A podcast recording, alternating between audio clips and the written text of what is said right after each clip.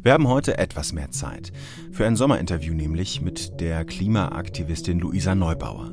Sie spricht darüber, wie es ist, Teil der Generation Merkel zu sein, wie die Pandemie das Bewusstsein für den Klimawandel verändert hat. Viele Menschen wünschen sich jetzt einfach nur eine Rückkehr zur guten alten Zeit davor und wieso sie, Neubauer, immer häufiger Armin Laschet persönlich angreift begrüße Sie heute zum FAZ-Podcast für Deutschland. Es ist Donnerstag, der 22. Juli 2021. Mein Name ist Timo Steppert, ich bin Politikredakteur bei der FAZ. Schön, dass Sie mit dabei sind. Diese Katastrophen müssen ein politischer Turning Point sein. Diese Katastrophen müssen diejenigen, die in unserem Land die großen Entscheidungsfällen aufwecken. Und wenn es nicht von alleine tut, wenn die Fluten nicht reichen, wenn die Tausende nicht reichen, die ihre die Häuser verloren haben, ihre Lebensgrundlagen verloren haben, dann sorgen wir eben dafür. Das war Luisa Neubauer vor wenigen Tagen bei einer Demo. Die Klimabewegung ist zurück und will in den kommenden Wochen bis zur Bundestagswahl sich viel stärker bemerkbar machen. Über die Flutkatastrophe und die Auswirkungen auf den Wahlkampf kommen wir später im Gespräch. Frau Neubauer, lassen Sie uns vielleicht zu Beginn darüber sprechen, wie die Pandemie den Blick auf den Klimaschutz verändert hat. Im Frühjahr vergangenen Jahres änderte sich das Leben ja von einem Tag auf den anderen. Die Welt fuhr den Betrieb runter. Nachdem das Bewusstsein für den Klimaschutz in den Monaten davor ja so rasant gestiegen war, das beschreiben Sie auch in Ihrem Buch, wurden die Forderungen der Bewegung, weniger Mobilität zum Beispiel, ähm, ne, dass man eben grundsätzlich auch das, äh, den Lebensstil verändern könnte ähm, zugunsten des Klimas, aus ganz anderen Gründen umgesetzt. Wie haben Sie die Situation vor anderthalb Jahren wahrgenommen? Ähm, nun, zunächst fordert Fridays for Future und auch ich nicht weniger Mobilität. Wir fordern auch nicht, dass wir in irgendeiner Form die Zustände erreichen, die wir während dieser Pandemie zwangsläufig erreichen mussten oder einhalten mussten. Was wir eher fordern, ist, dass wir ähm, Klimaschutz betreiben, das heißt präventiv dafür sorgen, dass Katastrophen und Notstände in, in solchen Ausmaßen überhaupt nicht erst eintreten. Das ist ja das Konzept Klimaschutz. Ähm, zum anderen, politisch gesehen, war es natürlich eine skurrile Erfahrung. Das ähm, schildern wir auch in diesem Buch und schilder ich auch in diesem Buch, ähm, dass man gemerkt hat, wie es aussieht, wenn Regierungen sich entscheiden, Krisen ernst zu nehmen. Und es ist natürlich ganz toll gewesen, dass man diese Pandemie so ernst genommen hat. Ähm, aus einer Klimaperspektive hat es aber natürlich einen bitteren Beigeschmack, weil man so offensichtlich mhm. erlebt hat, dass die Regierung die Klimakrise in dem Sinne noch nie so richtig ernst genommen hat. Ich würde eine ganz große Distinktion aufmachen, was sozusagen diesen sozusagen vielfach beschworenen äh, Klimaeffekt der Corona-Pandemie betrifft. Denn natürlich ist es überhaupt nicht in meinem Sinne und auch nicht im Sinne der Bewegung, dass wir irgendwie irgendeine Form von Maßnahmen ergreifen, wie das in der Pandemie gemacht werden musste. Und auch der Klimaeffekt, äh, der ist praktisch inexistent, weil kurz nachdem die Flugzeuge dann ein bisschen weniger flogen und die Emissionen kurz sanken, sind die ja in die Höhe geschnellt, dass die Emissionen heute jetzt schon höher sind wieder als vor Corona. Hm. Während dieser ersten Phase, hm, das beschreiben Sie im Buch, hatte das was Visionäres. Mhm. Und die zweite Phase, so Anfang 2021, da gab es eher eine Sehnsucht, die ich auch bei vielen Menschen sehe. Das entspricht ja auch dem, was Sie sagen, dass zum Beispiel die ähm, Zahl der, die Menge der Emissionen durch Flüge wieder gestiegen ist, dass man sich nach einem, nach der guten alten Zeit, nach so einer, nach so einem Gestern eigentlich, dass man sich das zurückwünscht. Woran erkennen Sie es in Ihrem Umfeld? Ja, ganz äh, platt gesagt, ich glaube, Menschen haben reihenweise keinen Bock mehr auf Krise. Und wer kann es ihnen verübeln? Ich würde mich da anschließen. Ich finde es auch ähm, eine unterm Strich krass, was wir in den letzten anderthalb Jahren erlebt haben. Und da spreche ich noch als sehr privilegierte Person in dieser Gesellschaft. Ähm, aber auch das, was aus meiner Generation mir sozusagen erzählt wird, was junge Menschen erlebt haben, was sie für eine Last erfahren haben, da hat man keine Lust mehr drauf. Und ich wünschte äh, im ganzen Herzen, dass, es, dass wir jetzt auch einfach eine Pause machen könnten von den Krisen. Klima kümmern wir uns morgen drum und jetzt erstmal durchatmen und so ein bisschen diese naja, jetzt wahrscheinlich schnell endende Corona-Pause genießen. Aber so funktioniert es leider nicht, denn die Klimakrise rast, die rast bisher ungebremst. Und damit wir irgendwann mal verschnaufen können von den Krisen, müssen wir jetzt aufholen und äh, nicht weiter zugucken, wie Emissionen ungebremst global ähm, steigen. Hm. Mit der Bedeutungszunahme vom Klimaschutz, das haben ja alle Parteien inzwischen auch anerkannt, das 1,5 Grad Ziel. Ähm, aber fast könnte man meinen, wenn man sich die Parteiprogramme, also die Wahlprogramme anschaut, egal wen ich wähle, die Klimakrise wird schon bewältigt werden, weil sich das mhm. alle auf die Fahnen geschrieben haben. Ähm, nur in manchen Fällen ist es weniger beschwerlich für mich, oder? Ja, das, also, das wäre natürlich großartig, wenn das der Fall wäre. Also wenn wir uns so wirklich darauf verlassen können, dann würde ich ähm, sozusagen äh, sofort äh, meine Zeit mit anderen Dingen verbringen. Die Sache ist ja die, ähm, wenn wir uns die Wahlprogramme angucken, dann stimmt es, die haben die alle demokratischen Parteien gesagt in den Wahlprogrammen, sie wollen 1,5 Grad einhalten. Bei einigen der Parteien reicht diese Zusage nicht mal mehr bis zum Ende des Wahlprogrammes an. Also wenn wir uns zum Beispiel das Unionswahlprogramm angucken, das wurde ja auch viel besprochen, viel analysiert, dann steht in dem Wahlprogramm in keiner Weise wie das denn konkret aussehen soll, die Einhaltung von 1,5 Grad. Und das ist nicht nur politisch total fahrlässig, weil man kann sagen, alle möglichen Wünsche in die Welt zu setzen und dann nicht beschreiben, wie der Weg dann aussehen soll. Das kann ja strategisch nicht aufgehen. Das bedeutet natürlich auch, und das ist in meinen Augen fast gravierender, dass das Wahlprogramm auch keine Sprache dafür findet, den Leuten mal zu erklären, was sich denn eigentlich verändern wird, zwangsläufig, wenn man Klimapolitik macht oder wenn eben die Katastrophen zunehmen. Das ist ja die Wahl, die wir haben.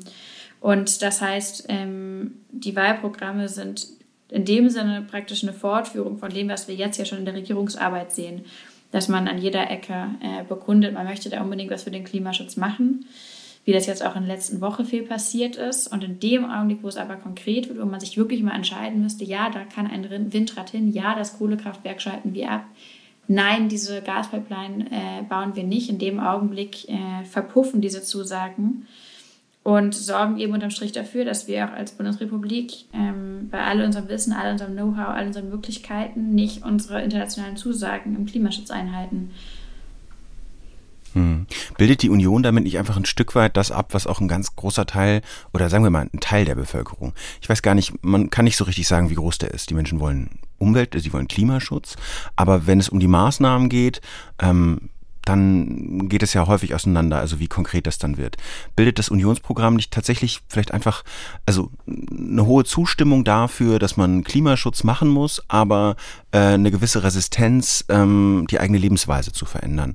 Das bildet das doch gar nicht ganz gut ab, oder?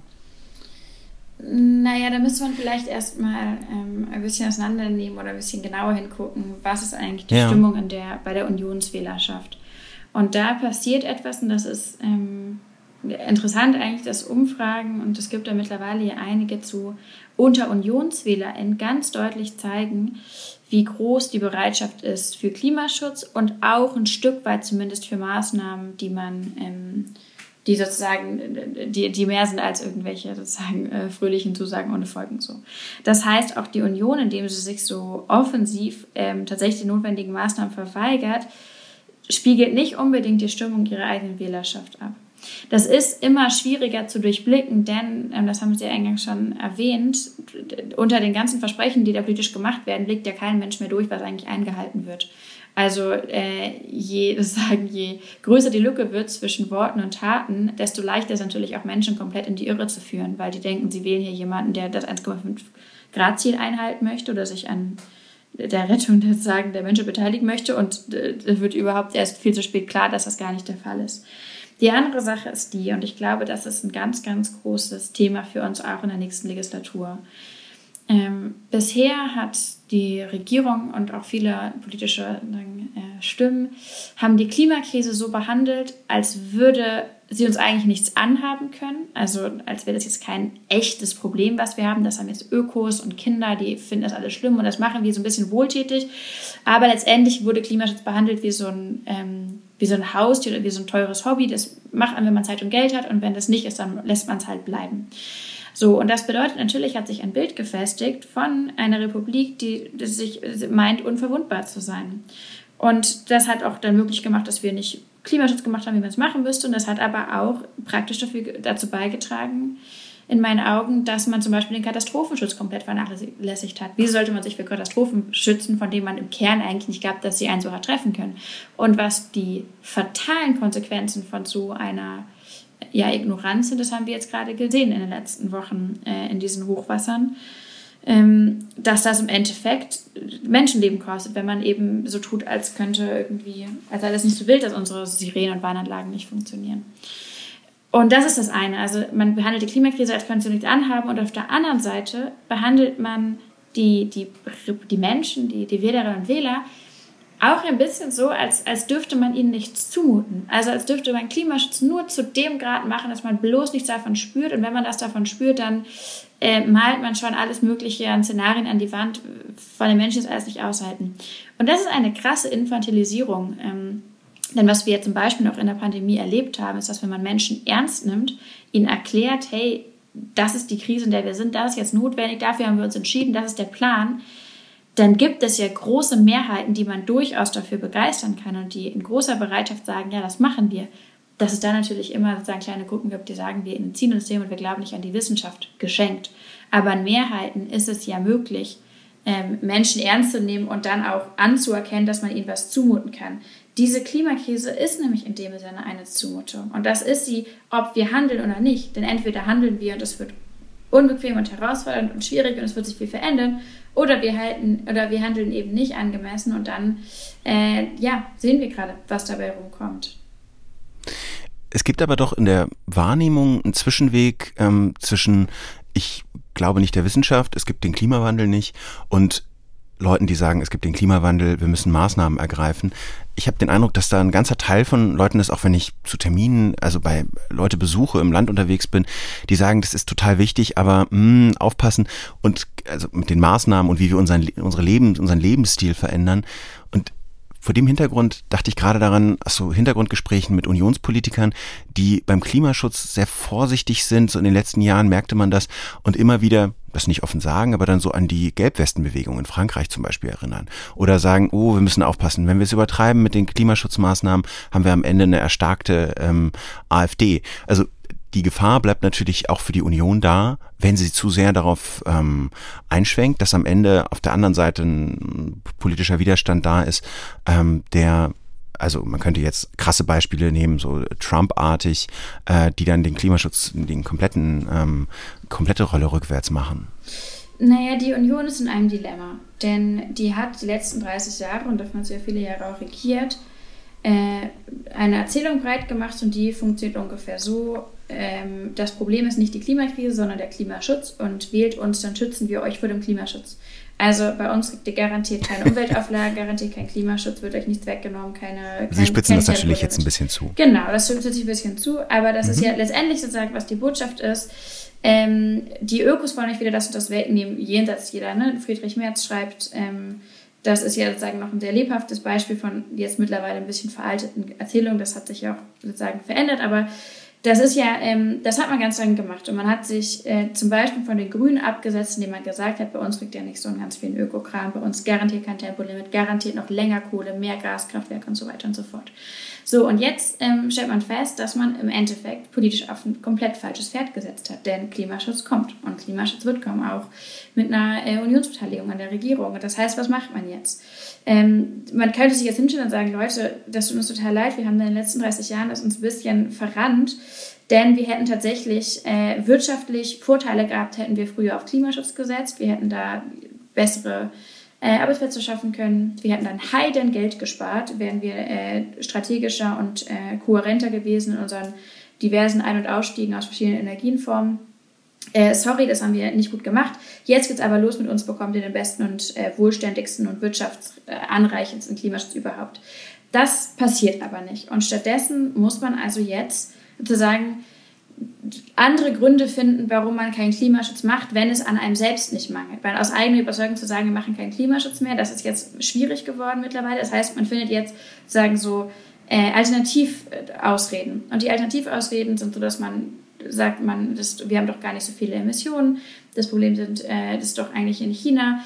Oder eben, äh, nee, wenn wir zu viel Klimaschutz machen, dann ähm, stehen hier, laufen hier die Menschen die Wände hoch. Und das ist alles logisch, wenn man diese Ausreden sucht. Wenn man aber genau hinguckt, hat es natürlich in dem Sinne nicht so lange Bestand. Denn Gelbwesten ist ein gutes Beispiel. Die Gelbwesten, ich habe ja auch mit Emmanuel mhm. Macron gesprochen, noch in dem gleichen Jahr, wo die Proteste so groß waren, haben wir lange darüber gesprochen. Die Gelbwesten, das sagt auch Macron selbst, sind Resultat von einfach schlechter Klimaschutzpolitik. Das ist ungerechte Politik gewesen. Und das war ein handwerklicher Fehler, das hat auch Macron zugegeben, hat auch zurückgenommen. Der hat gesagt, das hätte man so nicht gestalten müssen. Das heißt, was ist die Lehre daraus, ist nicht, Klimaschutz will kategorisch niemand, sondern Klimaschutz muss gerecht sein und verstehbar sein, warum eine Maßnahme kommt oder nicht. Die Fridays for Future Bewegung in Frankreich zum Beispiel hat auch zusammen mit den Gelbwesten mobilisiert, weil die auch sagen, hey, Klimaschutz darf sozial natürlich nicht äh, Menschen einseitig belasten. Das heißt, Lehre wäre da, macht guten Klimaschutz draus. Die zum Thema der, ähm, der Menschen, die dann sagen, ja, wenn wir sozial belastet werden, ähm, dann machen wir das nicht und dann wählen wir in Deutschland die AfD, ist auch ein gutes Beispiel. Denn was ja passiert ist, ist, dass ähm, diejenigen, die jetzt sagen, wir dürfen nicht so viel Klimaschutz machen, das ist dann sozial zu belastend für die Menschen und das ist ungerecht, sind ja interessanterweise oftmals die gleichen Menschen, die zum Beispiel sich Parteien nahe von Parteien sehen, die tendenziell nicht so die allergerechteste Politik gemacht haben. Sie, Sie beschreiben ja den Vorwurf, der schon oft erhoben wurde, auch gegen Akteure, das sind ja nicht nur Politiker, dass das soziale Wissen, Gewissen erst als Argument gegen Klimaschutz entdeckt wird. Ähm, würden Sie denn sagen, um nochmal auf die Union zurückzukommen, ist es Ihr Ziel, ich frage Sie jetzt einfach mal als auch jemand, der in der Klimaschutzbewegung ein wichtiger, eine wichtige Sprecherin ist, ist es ihr Ziel, zu verhindern, dass die Union ähm, die nächste Bundesregierung anführt oder die Union zu mehr Klimaschutz zu bringen? Naja, also ich bin sozusagen ja eine Repräsentantin von einer großen Bewegung. Wir haben natürlich über alles Mögliche tausend verschiedene Meinungen und ähm, Klar. das ist sozusagen, deswegen kann ich jetzt, würde ich an dieser Stelle sozusagen ein bisschen einklammern, das ist jetzt sozusagen sehr persönlich von mir gesprochen, damit kann ich wirklich überhaupt niemand anderen mhm. sprechen. Ähm, wir brauchen einen parteiübergreifenden Konsens für 1,5 Grad. Und jede Partei, die in der nächsten Legislatur regiert, wird koalieren müssen. Und es ist eine ganz, ganz große Wahrscheinlichkeit, dass die CDU in irgendeiner Weise davon beteiligt ist. Deswegen ähm, ist es so wichtig, dass man auch in der Union probiert, die Sachen zu biegen, auch Unionsmehrheiten zu bewegen. Und wie gesagt, die Wählerschaft der Union ist ja alles andere als ähm, sozusagen ein sozusagen eine große Opposition gegenüber dem Klimaschutz. Das zeigen die Umfragen. Ähm, so, das heißt, grundsätzlich ist es ganz wichtig und lohnt sich jedes Bemühen in der Union, äh, mehr Klimagerechtigkeit zu organisieren. Das ist wichtig.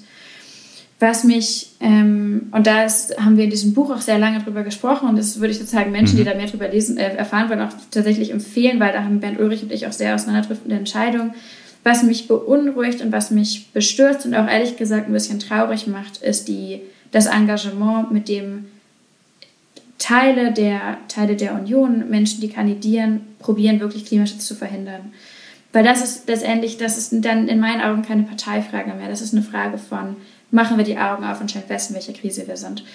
Und mich beunruhigt ist, dass diese Kräfte also anscheinend immer noch so groß sind, dass zum Beispiel in so ein Parteiprogramm, also ein Wahlprogramm dabei rumkommen kann, in dem da nichts drinsteht, was man, also in dem viel drinsteht, aber kein Plan für 1,5 Grad. Das beunruhigt mich und bestürzt mich und macht mich sehr nachdenklich darüber, wie die Union meint, sich selbst in dieser Krise verhalten zu können. Denn gerade jetzt ist klar, dass die, ähm, dass ja, es anscheinend keine Mehrheiten gibt in der Union für richtig guten Klimaschutz.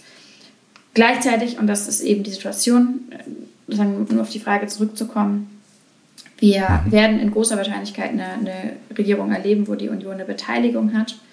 Ähm, und das heißt, es wäre aus meiner Perspektive gerade jetzt ähm, müssen wir sozusagen dann damit arbeiten. Ich glaube aber, dass auch die Union, das sieht man ja auch gerade in den Umfragen jetzt aktuell, das sieht man in Nordrhein-Westfalen, da bröckelt ja sehr viel, weil ja Menschen auch durchaus begreifen, wie wenig Substanz das hat. Man dass, äh, wie das Laschet es schafft, an, äh, an einem Tag dreimal seine Meinung dazu äh, zu ändern, wie er jetzt eigentlich zum Klimaschutz steht, dass in Nordrhein-Westfalen die Energiewende praktisch eingebrochen ist. All das macht ja Menschen nachdenklich darüber, wer eigentlich dann im Zweifel, wer soll es einen CDU-Kanzler geben, das Land wie aus dieser mhm. Krise rausführt.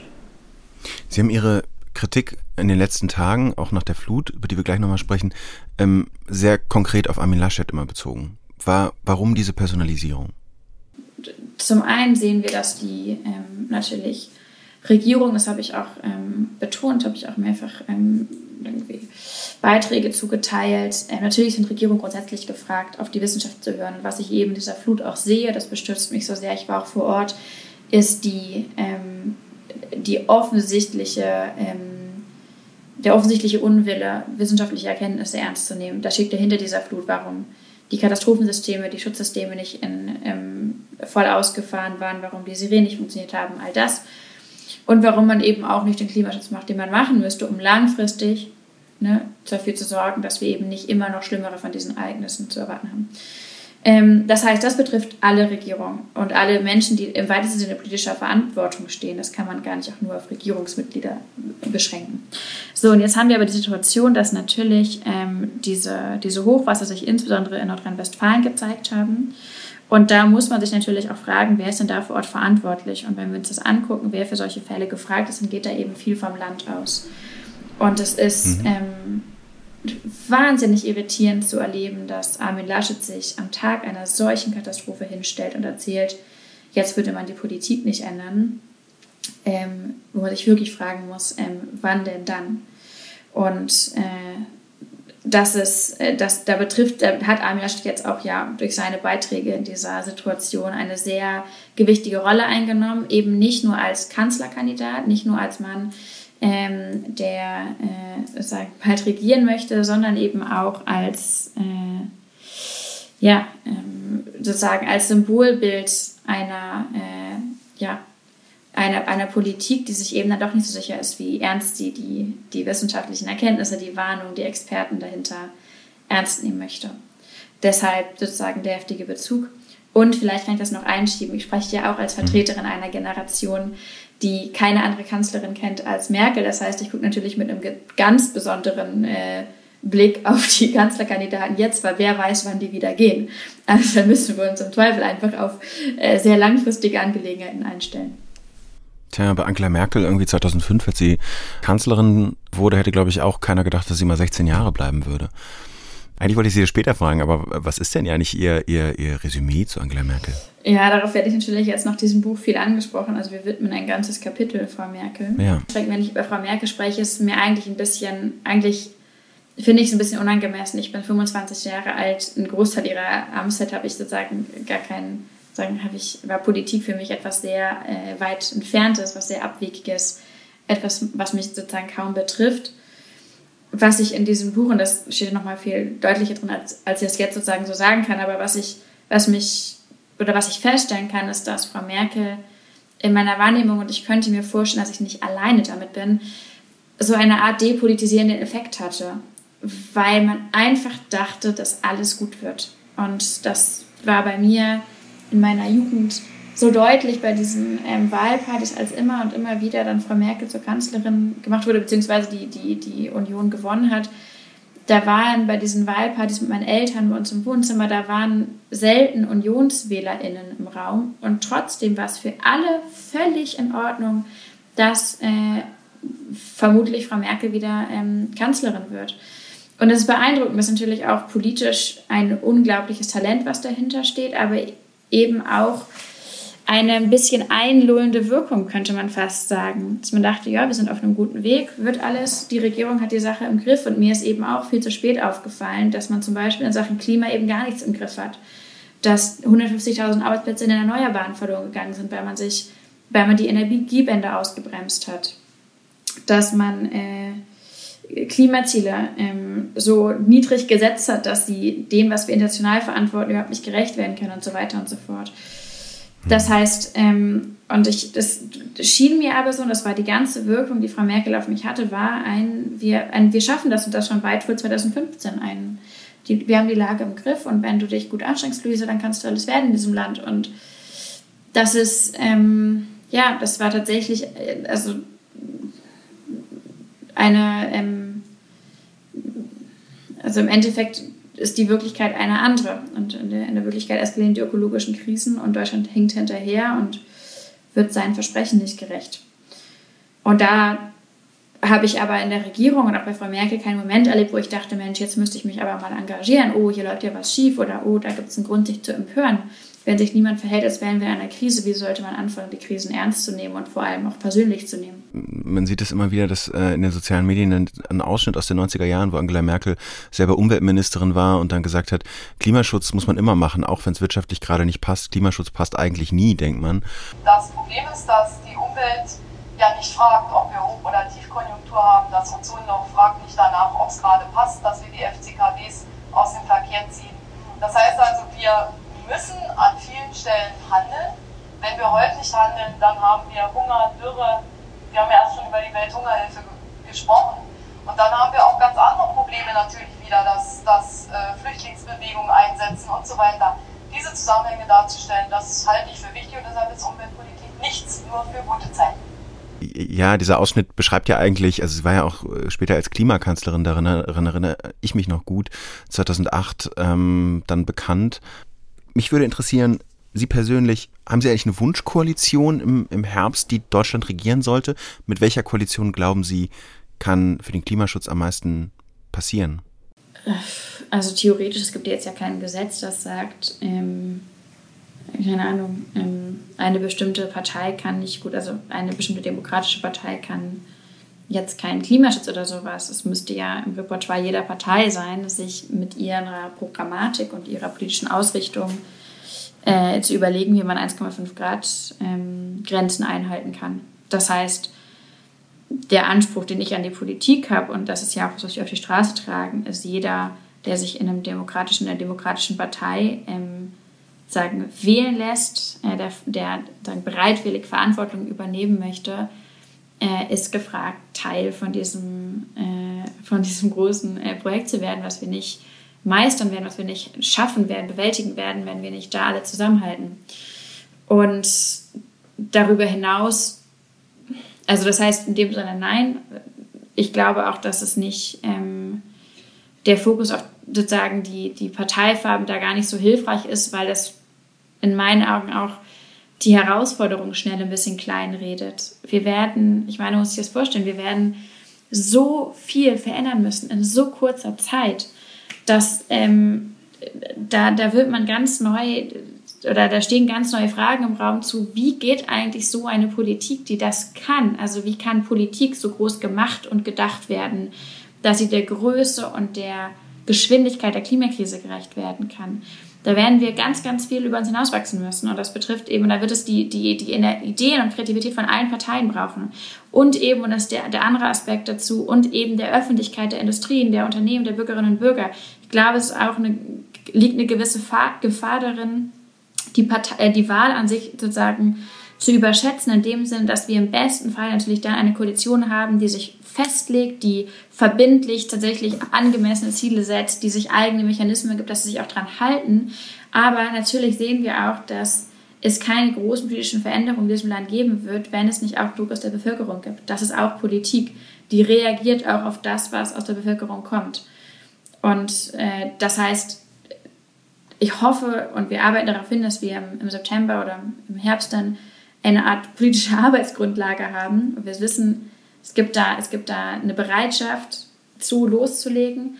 Und dann wird aber auch ganz viel bei den Menschen landen und das jetzt nicht nur sozusagen so ideell gesprochen, sondern auch ganz konkret natürlich bei den Kommunen, bei den Städten, bei den Gemeinden und so weiter und so fort. Der Vorwurf gegen Fridays for Future ist ja gerne, dass das so eine Art Vorfeldorganisation der, der Grünen ist. Dem widersprechen, haben Sie ja gerade widersprochen mit dem, was Sie gesagt haben. Hängt damit eigentlich auch zusammen, dass Sie sich dagegen entschieden hatten oder weiß gar nicht, wenn wir nicht den Schritt gegangen sind, äh, für den Bundestag zu kandidieren und selbst Politikerin zu werden? Ja, dieser, ähm, dieser Vorwurf oder dieser, dieser Gedanke der Vorfeldorganisation entstammt natürlich der Idee, dass die Grünen die Alleinbeauftragten des Pariser Abkommens sind, was eine komplette Überschätzung der Kapazität einer einzigen Partei ist, aber auch eben eine Missinterpretation der eigentlichen Lage ist. Also solange für die Menschen Klimaschutzpolitik ein Thema der Öko ist oder sagen, solange Klimaschutz outgesourced wird an eine kleine Oppositionspartei oder vergleichsweise kleine Oppositionspartei, dann ähm, geht es nicht auf. Das ist eine, eine Frage von allen. Nein, in dem Augenblick, wo wir feststellen, Klimaschutz geht alle was an, Klimaschutz betrifft jede Partei und äh, lässt niemanden außen vor, nimmt jeden in die Pflicht, geht natürlich auch diese Sache mit Fridays for Future ist jetzt irgendwie Vorkämpfer der Grünen nicht mehr auf. Ähm, Und ich habe ehrlich gesagt keine guten Gründe gesehen ähm, oder keine Gründe, die mich überzeugen konnten, mich jetzt zur Wahl zu stellen. Ich möchte an dem Ort wirken, wo ich wo sozusagen am meisten bewegt werden kann gerade. Und es mangelt uns ja nicht. An, Und welcher Ort ist das genau? Naja, das ist vielleicht noch. Genau, also es mangelt uns ja gerade nicht an, an sozusagen klimakompetenten Menschen, die in den Bundestag einziehen wollen. Aus fast jeder Partei gibt es ja wirklich gute Leute, die sagen, wir wollen es in die Hand nehmen, wir wollen es anders machen. Das sind oftmals auch junge Menschen. Ich finde das total großartig. Da gibt es Leute und ich habe jetzt große Hoffnung darin, dass ähm, gute, klimabewusste Menschen gewählt werden und dann im, im, im Bundestag sozusagen die, die Kämpfe weiterführen. Was es hier aber so dringend braucht, ist ähm, die Mobilisierung der Öffentlichkeit. Das fängt mit Aufklärung an, das fängt mit Gesprächen an, das fängt aber auch mit tatsächlich Druck aus der Öffentlichkeit an. Und da muss so viel gemacht werden und da sehe ich eben auch, ähm, dass wir, wenn wir uns zusammentun, wenn wir uns reinhängen, viel bewegen können. Dass wir äh, Konzerne wie Siemens stellen können, dass wir Parteiendruck setzen können, dass wir ähm, neue Gesetze ähm, erwirken können, dass wir vom Verfassungsgericht Erfolg haben können. Also die, die Liste an Dingen, die wir ja letztendlich bewegen können, ähm, als Öffentlichkeit, die sich organisiert, als Jugendbewegung, ist ja lang und in meinen Augen noch lange nicht ausgeschöpft. Jemand aus der Klimaschutzbewegung, der zum Beispiel für die Grünen kandidiert und gute Chancen hat, in den Bundestag zu kommen, ist Jakob Blasel, den Sie ja auch kennen. Ähm, der war im vergangenen Jahr beim Grünen Parteitag zum Beispiel mit dem Antrag gescheitert, die Klimaschutzziele der Grünen zu verschärfen. Wie nehmen Sie diese Sorge der Grünen wahr? Das ist ja so ein bisschen so ein, so ein Spiel mit der Bevölkerung, der Vorwurf gegen die Grünen, Verbotspartei zu sein, irgendwie ähm, auf Verzicht zu setzen, der sich eben auch an dieser Stelle zeigte, der Sorge, ähm, zu, als zu streng, was Klimaschutz betrifft, zu erscheinen, obwohl es wahrscheinlich eigentlich notwendig wäre aus wissenschaftlicher Sicht die, diese Situation mit dieser Verbotspartei und dass man jetzt bloß nicht zu streng sein darf und äh, nicht ja. zu moralisch und so. Ich glaube ehrlich gesagt, dass es eine Phase ist. Ähm, denn was ja passiert ist, also ich glaube, es ist eine Phase und die wird auch bald vorübergehen, denn bisher sind die viele der anderen Parteien ja gut dabei weggekommen, die Vorschläge der Grünen zu kritisieren, ohne eigene Vorschläge zu machen. Aber das funktioniert immer weniger, denn obwohl man noch vor zwei Jahren gehofft hat, dass Klima irgendwie ein Hype ist und ein Thema, was vorbeigeht, es hat sich offensichtlich gehalten. Es ist sozusagen die, die, die größte Sorge der Deutschen in Umfragen ist auch ähm, ist äh, Klima- und äh, Naturschutz. Das heißt, es, man wird, guckt natürlich jetzt auch mittlerweile viel genau dahin, was ist denn eigentlich sozusagen der Vorschlag, was machen denn die anderen? Und auf irgendeine Art und Weise wird man Emissionen reduzieren wollen, müssen, wollen, müssen, ja. Und das heißt, das geht nicht mehr sehr lange auf, dass man auf die Grünen einprügelt, ohne ehrlich zu werden darüber, dass auch wenn man liberalen oder konservativen Klimaschutz macht, es am Endeffekt ein weniger an Emissionen braucht. Und das ist natürlich, und das kann man sich sozusagen dann schön hinlegen, aber man kann sich halt nicht schön rechnen. Also wenn Herr Laschet sagt, mit uns gibt es garantiert kein Tempolimit, dann kann er das sagen, dann muss er aber erklären, wie er denn dann die zusätzlichen Emissionen, die er so nicht einsparen möchte im Verkehr, ähm, einsparen möchte. Das heißt, dann müsste es laut der Rechnung, kann er sagen, okay, kein Tempolimit, die Menschen dürfen schneller fahren, aber dann können halt nicht so viele Autos fahren. Das heißt, also irgendwo muss hier an irgendeiner Stelle das dann ähm, runterkommen. Und auch diese, es gab ja sozusagen, oder ist jetzt gerade noch so ein bisschen das Ausufern dieser Phase, in der alle sagen, ja, ja, wir schreiben überall Innovation hin, dann wird das schon das wird ja auch gerade von Seiten der Ökonomien, von Seiten der Labore, die daran arbeiten, immer wieder ähm, gerade gerückt. Die sagen, das ist gut, wir werden mit Technologien und ähm, anderen Kraftstoffen ganz, ganz viel machen, aber in naher Zukunft werden wir einfach ganz viel, äh, äh, ganz viel anders gestalten müssen, Mobilitätskonzepte anders denken müssen. Und das heißt, ich sozusagen setze darauf, dass die Grünen ein bisschen aus ihrem aus ihrer Verunsicherung rauskommen, was diese ähm, was irgendwie diese Idee betrifft, dass man den Menschen bloß nicht sozusagen, dass man bloß nicht die großen Schritte gehen darf. Ähm, und das wird spätestens der Fall sein, wenn auch die anderen Parteien anfangen, mal durchzurechnen, was es denn eigentlich bräuchte, um auf Null Emissionen mhm. zu kommen. Es ist interessant. Es gibt ja so die zwei, das nämlich so bei Gesprächen war, so die zwei Dinge. Die einen, die sagen, ich möchte nicht, dass man mir irgendwas verbietet. Und andere Leute, die womöglich auch ökolo ja, die schon ökologisch bewusster sind, die sagen, ich ähm, würde mir manchmal wünschen, dass, mir mal, mhm. dass man mir was verbietet. Tatsächlich auch aus dem Gedanken heraus, ähm, ich äh, selber kann es irgendwie nicht, also ob das dann jetzt der Flug ist, den man doch in den Urlaub macht oder ähm, also ich weiß, sie wollen das nicht abschaffen, aber man äh, hat, das ist ja so ein bisschen das, worüber wir am Anfang gesprochen haben, also dass man das ökologische Bewusstsein da hat, also dass man ziemlich genau weiß, wie man sich auch als Einzelperson, also wenn wir vielleicht nochmal vom Großen ins Kleine gehen, wie man sich verhalten sollte, aber es dann immer noch nicht unbedingt macht. Hm. Ja, nee, würde ich. Also, also die Sache ist ja die, dass das ist ja auch sozusagen eine Saunephase gewesen, bei der ich sehr froh bin, dass sie sehr jetzt, dass wir uns da dem, äh, dass wir das jetzt überwinden, diese Idee, dass Klimaschutz das ist, was man im, im, im Kühlschrank hat oder einkauft, das ist alles gut und wichtig. Und natürlich ist es toll, wenn Menschen Fahrrad fahren und ähm, so. Wir stellen aber fest, dass das Problem eben unterm Strich ist, dass die Kohlekraftwerke weiter ballern, die Gaspipelines expandiert werden, neue Autobahnen gebaut werden. Das sind alles Sachen, die Menschen eben nicht im Alltag entscheiden. Und es ist auch eine großartige und mittlerweile sehr erfolgreiche, kann man sagen, Ablenkungsstrategie der Industrie gewesen, die Menschen bloß in die, in die private Ecke zu drängen und zu sagen, ja, zerbrecht ihr euch mal den Kopf darüber, wie groß euer Fußabdruck zu Hause ist, damit ihr bloß nicht so genau dorthin guckt, was wir hier industriell an Fußabdruck eigentlich verursachen. Und dort haben wir ja die Probleme. Und Menschen können sich entscheiden, das ist ja wunderbar, wenn sie das Privileg haben, äh, sich nachhaltig zu ernähren oder nachhaltig zu bewegen. Das ist aber eine Privilegienfrage noch immer in Deutschland.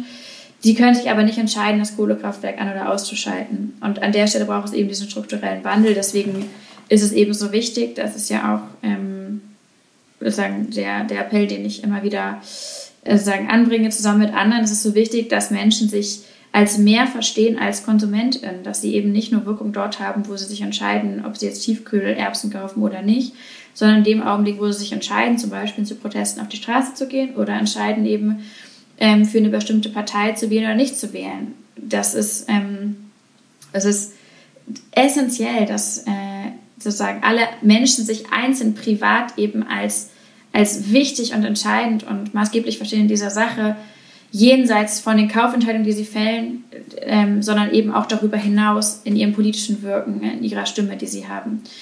Ähm, genau, das ist an der Stelle in meinen Augen ähm, wichtig vielleicht noch ein Satz oder zwei zu dieser Verbotssache ist eine, das ist schon wirklich eine skurrile Debatte, muss man sagen, denn Politik, also wir stehen vor der größten Krise der Menschheit. Ne? Und das heißt, wir werden jetzt ganz, ganz, ganz viel Kreativität an den Tag bringen müssen, um da einen Weg rauszubahnen. Und das haben wir noch nie gemacht. Wir werden, wie sieht eine, eine klimaneutrale Republik aus? Wir wissen es überhaupt nicht. Wie funktioniert eine klimagerechte Demokratie? Wir wissen das auch nicht. Das heißt, wir werden Präzedenzfälle schaffen möchten. Das ist ein, ein Riesending. Da müssen wir alles zusammen und was wir tun können. Und da werden wir den gesamten Baukasten politischer Methoden anwenden müssen. Das heißt, über Marktmechanismen gehen, über Ordnungsrecht gehen müssen, über ähm, Anreize gehen müssen, über Sanktionen gehen müssen. Alles, was man irgendwie sinnvoll und nachhaltig und gerecht wo einsetzen kann, wird man nutzen müssen. Das ist, wofür wir stehen. Ich meine, das Mindeste, was wir machen können, ist unsere Ressourcen zusammenzuholen und uns dann politisch zu überlegen, wie geht das? Und sich jetzt hinzustellen und zu sagen, ja, wir machen das alles, aber diesen Teil des Baukastens, den wollen wir nicht anfassen, das ist, ähm, das ist sozusagen, also das fühlt sich an sozusagen wie so eine Anti-Verbotsideologie, die man ja nicht so richtig erklären kann, denn in der Regel beschweren sich ja Menschen im Straßenverkehr auch nicht, dass man ihnen verbietet, bei Rot über die Ampel zu laufen, denn das rettet Leben und das ermöglicht, dass wir einen Straßenverkehr haben. Das heißt, dort, wo es notwendig ist, Regeln aufzustellen, dass wir miteinander arbeiten, müssen wir uns ja sozusagen die Möglichkeit offen halten, dann auch diese Regeln zu setzen. Und ähm, ich glaube, die, ähm, man kann sozusagen da natürlich Präferenzen haben, dass man eher irgendwie marktgetrieben rumgehen möchte, aber von vornherein zu sagen, wir werden den Menschen oder uns als Gesellschaft keine Regeln aufstellen, ähm, hätte man das früher so gemacht, wie gesagt, würden wir heute nicht sicher durch irgendeine Art von Innenstadt kommen. Das heißt, äh, ich, ich äh, sozusagen, ja, finde die Debatte sozusagen an sich skurril und befremdlich und auch ehrlich gesagt nur so erklärbar, dass natürlich diejenigen, die keinen Klimaschutz machen möchten, diese Verbotsargumente immer beschwören, von wegen, die anderen wollen nicht alles wegnehmen und davon sozusagen, also ich kenne niemanden, der irgendwem hier irgendwas ähm, an irgendwie Auto oder so wegnehmen möchte oder das politisch vorschlägt das fühlt sich für mich an wie sozusagen so ein bisschen, ja, eine bisschen veraltete Debatte, bei der man dachte, wir ähm, malen so lange den Teufel an die Wald, bis die Menschen glauben, dass er wirklich da ist. Sie waren ja jetzt auch in den betroffenen Gebieten, ähm, in denen ähm, die Flut ihr Unwesen getrieben hat und viele Menschen gestorben sind. Ähm, was glauben Sie oder wie, wie schätzen Sie das ein? Der Klimawandel wird in direktem Zusammenhang gestellt. Also wir wissen, dass Extremwetterereignisse zunehmen werden. Ähm, ist das womöglich zu früh, dass jetzt schon ähm, so, naja, das hat ja auch so eine Wahlkampfkomponente, die damit einhergeht. Wird das zu schnell gemacht, dieser Schritt? Also da muss man, glaube ich, zwei Sachen unterscheiden. Das eine ist die, die Wissenschaft und die, die Meteorologie, da ist sich da sehr klar. Es gibt auch gute, auch jetzt neuere Studien, die es nochmal ganz deutlich machen.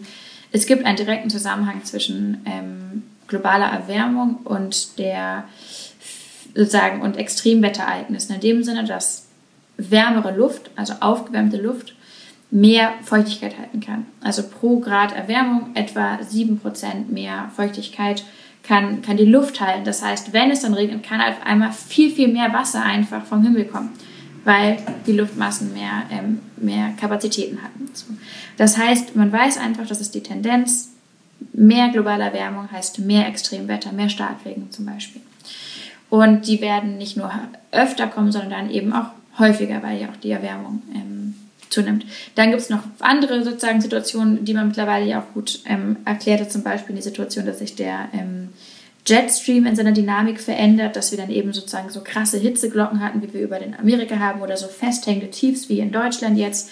Das sind auch Zusammenhänge mit der Klimakrise. Das ist das eine. Und jetzt, was man macht, ist, ähm, ja, mittlerweile sagt man nicht mehr, oh, da hat es stark geregnet, war das jetzt der Klimawandel oder nicht, sondern man geht ja mittlerweile so State of the Art die Sache anders an und ähm, spricht davon, wie viel mal wahrscheinlicher ist so ein Ereignis geworden durch die Klimakrise. Das Ganze ist, das ist der Gegenstand der Attributionsforschung. Der, genau. Ja, genau. Friederike Otto hat das sozusagen in, in Oxford unter anderem ganz groß gemacht. Mhm. Die habe ich ähm, auch schon sozusagen gut kennengelernt. Und das heißt, das ist für singuläre Ereignisse, das braucht wahrscheinlich noch eine, eine Weile, da sind die sicherlich auch schon dran, ähm, kann man dann sagen, so und so viel mal wahrscheinlicher ist durch die Klimakrise oder nicht. Was wir aber sehen, das heißt, ob diese eine Flut jetzt genau so passiert wäre ohne Klimakrise, who knows? Es ist aber ein Rekord, der so noch nicht da war und das ist ähm, sozusagen auch symptomatisch für die Klimakrise und wir wissen eben, dass diese Fluten und solche Extremwetter immer öfter kommen. Das heißt, wir können natürlich durchaus sagen, ähm, das ist sozusagen ein Teil vom großen Ganzen. Ich finde es wichtig, an der Stelle sozusagen wissenschaftliche Fragen von Glaubensfragen zu trennen. Ich wurde auch bei Markus Lanz gestern ganz viele nachgefragt, wie ich jetzt sozusagen, wie ich das jetzt glaube und finde und was ich dazu meine. Und das ist äh, sozusagen, ich glaube, sozusagen unglücklicher Pfad äh, entlang zu gehen, sollte man der, den Wissenschaftlerinnen und Wissenschaftlern, die da ganz vorne mit dabei forschen, äh, Gehör schenken und probieren ein bisschen genau Physik und Bauchgefühl zu trennen, glaube ich. Hm. Vielleicht, wenn man die eigentliche Frage ging aber nochmal in Richtung Wahlkampf und das ist, finde ich, also, dass man sagt, man darf jetzt oder man sollte jetzt bloß Extremwetter, die ja, wie gesagt, im Zusammenhang mit der Klimakrise stellen, bloß nicht im Zusammenhang mit der Klimakrise erwähnen, weil das Parteien unglücklich machen könnte, die vielleicht keinen Plan haben, um uns aus der Klimakrise rauszubringen, dass der Vorwurf kommt mir vor wie Wahlkampf, als würde man jetzt sagen, bitte Leute, lass uns nicht über die physikalischen Zusammenhänge sprechen, weil wir haben keine Lösung für ein Problem, was es seit 30 Jahren oder seit 40 Jahren gibt. Ähm, natürlich müssen wir ehrlich darüber werden, in welchem Kontext diese Ereignisse stehen. Also wenn an, Ameri wenn an amerikanischen Schulen geschossen wird, dann fragt man sich auch, wie es mit den Waffengesetzen steht wenn Menschen im Straßenverkehr sterben, fragt man sich auch, ob man mal die Straßensicherheit anders angehen müsste. Und wenn Menschen in Fluten sterben, muss man sich natürlich fragen, waren sie kurz- und langfristig genug, genug gesichert? Das ist die Ehrlichkeit, die man den Menschen schuldet, die der Sache gerecht wird und auch notwendig, um daraus dann entsprechend lernen zu können. Und dass äh, die Themen irgendwie zur Hälfte auszulassen, damit sich gewisse Parteien damit wohler fühlen, weil sie wissen, eigentlich haben sie nicht so die guten Pläne, für Katastrophen wie diese. Äh, das halte ich für äh, eine völlig unangemessene, äh, weiß ich nicht, wohlfühlende Herangehensweise ähm, in Krisen, die gerade Menschenleben kosten. Hm. Sie waren vor Ort, haben auch ein bisschen geholfen, haben Sie gesagt. Ähm, was waren vor Ort Ihre konkreten Erlebnisse? Was sind die Erkenntnisse, die, die Sie auch daraus ziehen? Ja, ganz, ähm, also bewegend. Ich bin, vielleicht um das noch so kurz ähm, zu erwähnen, also ich bin ähm, Freunde und Bekannte von mir aus Aachen, ähm, die, mit denen war ich viel in Kontakt über die Tage und ähm, dann am äh, Montag, als man sozusagen relativ unkompliziert nach Aachen fahren konnte, bin ich, bin ich hin, wohl wissend aber, dass ich wirklich auch nur dort sein möchte, wo man nicht im Weg steht, äh, ohne Presse oder sonst was, sondern einfach nur, um vor Ort zu sein, um äh, sinnvoll mich einbringen zu können ähm, und um auch ein Bild davon zu bekommen, was geht, weil ich weiß auch, ich habe eine, eine Art von Plattform und eine Verantwortung und wenn Menschen mich nach diesen Fluten fragen, dann ähm, finde ich es gewisserweise auch wichtig, ein Gefühl dafür zu haben, was eigentlich vor Ort passiert. Und das war, ähm, ja, man, also man kann es sich wirklich schwer vorstellen. Ich habe ähm, in einem Archiv, das geflutet wurde in Stolberg, ähm, ein, ähm, mitgeholfen, einen, einen Keller auszuräumen. In, dem, in der gleichen Stadt in Stolberg ist auch das Klärwerk ausgelaufen. Also man kann sich vorstellen, wie, ähm, wie das dann sozusagen roch und aussah. Ähm, und es ist irre, weil das ist eben Infrastruktur und auch ja, ein Gedächtnis einer Stadt, was in so einem Archiv bewahrt wird, das ist teilweise unwiderruflich zerstört. Und es ist auch ein Rennen gegen die Zeit. Man weiß, dass es irgendwann anfängt zu schimmeln. Man muss das alles dann im Gefrier trocknen. Und es ist so, ähm, also man denkt irgendwie, das ist doch nur Wasser. Und es hat eine solche Kraft, eine solche Gewalt, ganz viel auseinanderzunehmen, was über Jahrzehnte gewachsen ist. Häuser, die haben Kriege überstanden, die dann auseinandergenommen wurden von diesen Fluten und teilweise eben auch ähm, ja jetzt unwiderruflich zerstört sind. Das baut man dann nicht mal eben schnell wieder auf, sondern das sind jetzt Existenzen erstmal ähm, ja, äh, ja vernichtet ehrlich gesagt. Und was auch deutlich wurde, ich habe auch an einem, ähm, an einem Campingplatz geholfen. Und das war auch eine ganz, ja, eine mhm. ganz, also erschütternde und traurige ähm, Situation. Wieso? Auf diesem Campingplatz haben Menschen gelebt, die haben dort ihren Erstwohnsitz. Also die, das sind sozusagen viele Menschen sind arbeitslos, denen geht es wirklich nicht gut. Und das sind wirklich nicht die Privilegien in der Gesellschaft. Und äh, wenn man sagen, über die soziale Frage und Klimaschutz spricht, dann kann man da mal anfangen, denn diese Campingplätze sind ja tendenziell unten an diesen, an diesen, an diesen Auen, an, unten am Fluss. Und da, das, der wurde komplett, komplett überspült. Und das heißt, die, die Wohnwagen oder die Bungalows von den Menschen, ihre kleinen Gärten, was sie sich da sozusagen angebaut hatten, ihre kleinen, ihre kleinen Zuhause und so, die sind nicht mehr. Da gibt's, und es gibt aber nicht, ähm, da gibt es keinen ersten Stock, in dem man sein Hab und Gut tragen kann. Oder da gibt es kein Zweitauto, mit dem man dann irgendwie Hilfe holen kann. Das ist alles, was, was für die Menschen dort ist, das war auf diesem, auf diesem Platz.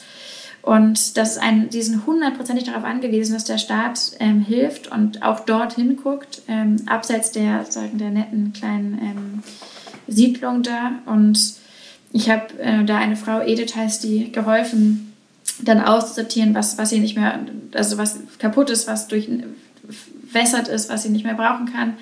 Und es, es bricht einem so das Herz. Ähm, das sind Menschen, die haben gearbeitet oder dann noch lange einfach gelitten in, ähm, und sich etwas, ja, sozusagen etwas an Wohlstand sozusagen angeschafft, angereichert, äh, arbeitet, ähm, zusammengetragen. Und das ist, ja, ähm, einfach ganz, ganz weg. Und es gibt da keinen Plan B. Und man hat viel gesehen von sozusagen Zerstörung man hat auch viel gesehen von vollgelaufenen Kellern, aber man sieht eben auch, dass natürlich diejenigen, die schon heute nicht privilegiert sind, schon heute das richtig schwer haben, die trifft es einfach nochmal viel, viel härter.